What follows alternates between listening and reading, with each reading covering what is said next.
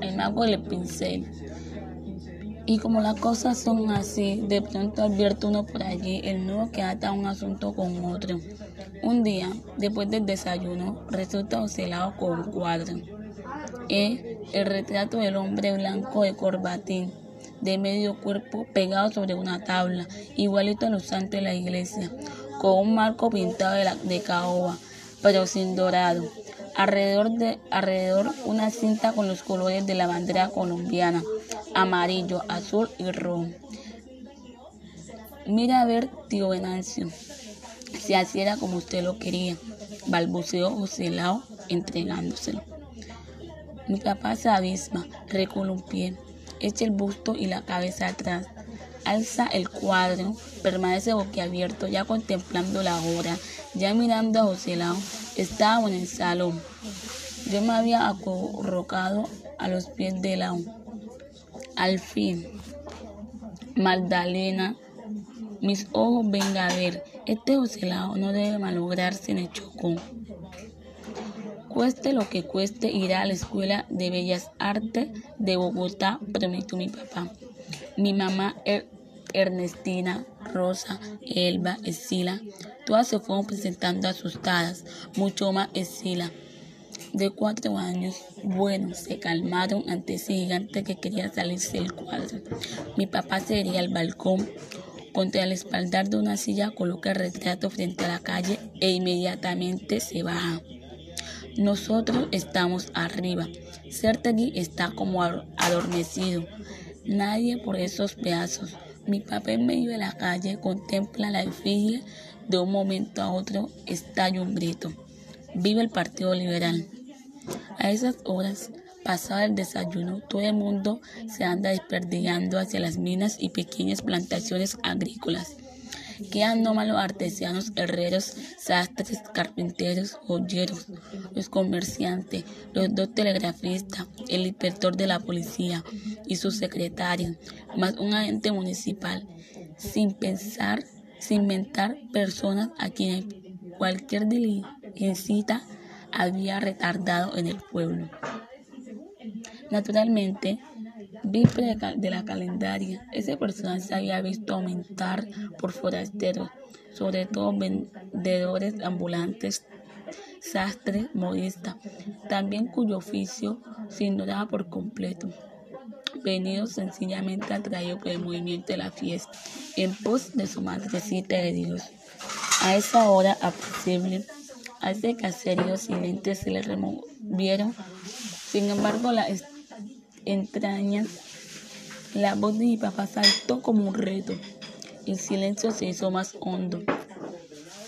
Los escasos ausentes se pararon, desorientados en medio de la seguridad de ese trueno inesperado. Del fondo de una casa contestó otra voz imponente. ¡Viva! De repente las esquinas se sintieron animadas por grupitos que no se sabía de dónde brotaban. Mi papá con las manos en la espalda se paseaba en su andén. Y no fue cuento, sino que el piso de abajo, sus estrellas se llenó de gente. Él era el capitán para homenajear a sus compartidarios.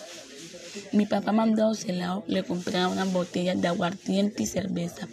Como no había asientos suficientes, se sentaba el que podía. El que no, permanecía de pie. Ya el cuadro había descendido de la silla del balcón para ser colgado en sitio de honor.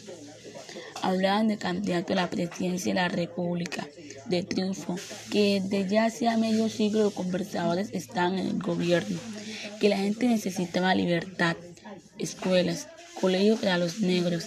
El blanco, aquel del cuadro de corbatín, se llamaba Enrique Olaya Herrera. Este era precisamente el candidato liberal. En la conversación se oían otros nombres como General Benjamín Herrera, Vargas Vila, Uri Uribe. Lo que es conversador, a ese Vázquez, ¿cómo lo derrotamos? Esta vez sí es positivo.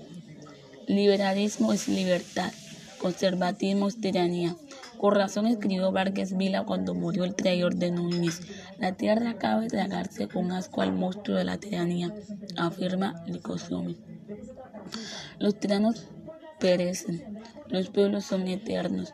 No sé quién dijo así, pero yo lo repito. Corroboró un joven que no bebía ni fumaba, pero a quien los mayores prestaban atención. Era mi primo Carlos Nicolás Moreno, hermano de José Lao. Ya todo ese día se volvió fiesta. Hablaban de que la campaña por aquí, la campaña por acá. Y efectivamente, al caer la tarde, repicaban las campanas y sonó un cañonazo. El, primer, el primero de las novenas de Nuestra Señora de la Candelaria. Luego se iluminó el pueblo. Una multitud de niños se, concentró en la plazoleta de la iglesia. Cantaba aires de moda acompañados de latas que hacían las veces de tambores. Bailaban y gritaban. ¡Vive el Partido Liberal!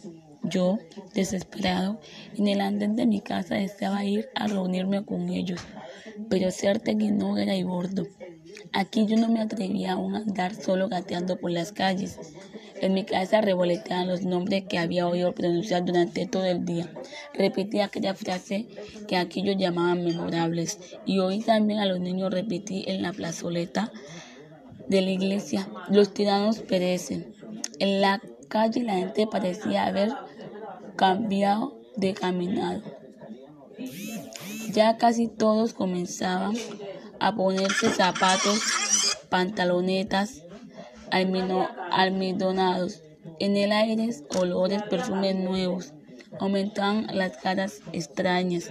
La fiesta de la Candelaria estaba llegando. Sin embargo, de esa ocasión mi espíritu se impregnó, sobre todo esa novedad que estalló víspera de la fiesta, la campaña electoral.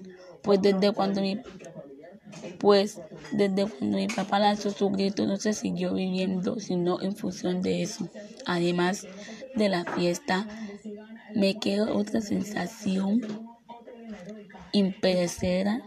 Mi papá nos hizo montar el carro. Yo, con el corazoncito en la mano, me quedé, me quedé, me dejé dar la vuelta al pueblo, sin percatarme de lo que veía sin interés por ver esto o aquello, todo era sentir, vibrar como volar.